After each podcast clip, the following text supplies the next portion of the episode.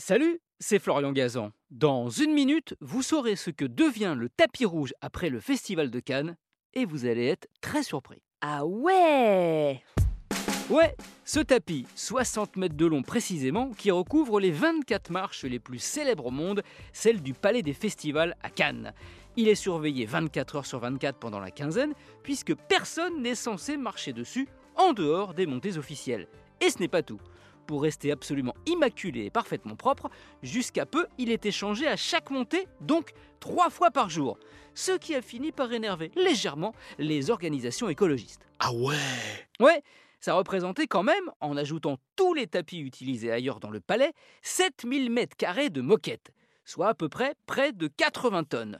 Du coup, les organisateurs ont décidé de ne plus changer ce fameux tapis rouge qu'une seule fois par jour et d'utiliser un tapis entièrement recyclable et d'ailleurs recyclé, mais d'une manière très inattendue. Ah ouais Ouais, désormais, après la quinzaine, le tapis rouge canois est traité pour retirer ses saletés, puis il est envoyé dans une usine en Italie où il est recyclé. Comment?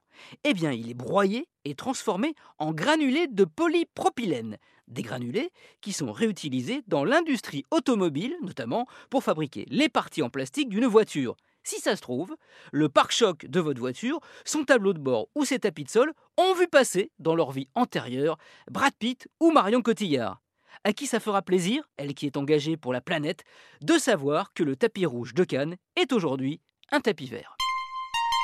Merci d'avoir écouté cet épisode de Ah et de lui avoir déroulé le tapis rouge. Retrouvez tous les épisodes sur l'application RTL et sur toutes les plateformes partenaires. N'hésitez pas à nous mettre plein d'étoiles, canoises, et à vous abonner. A très vite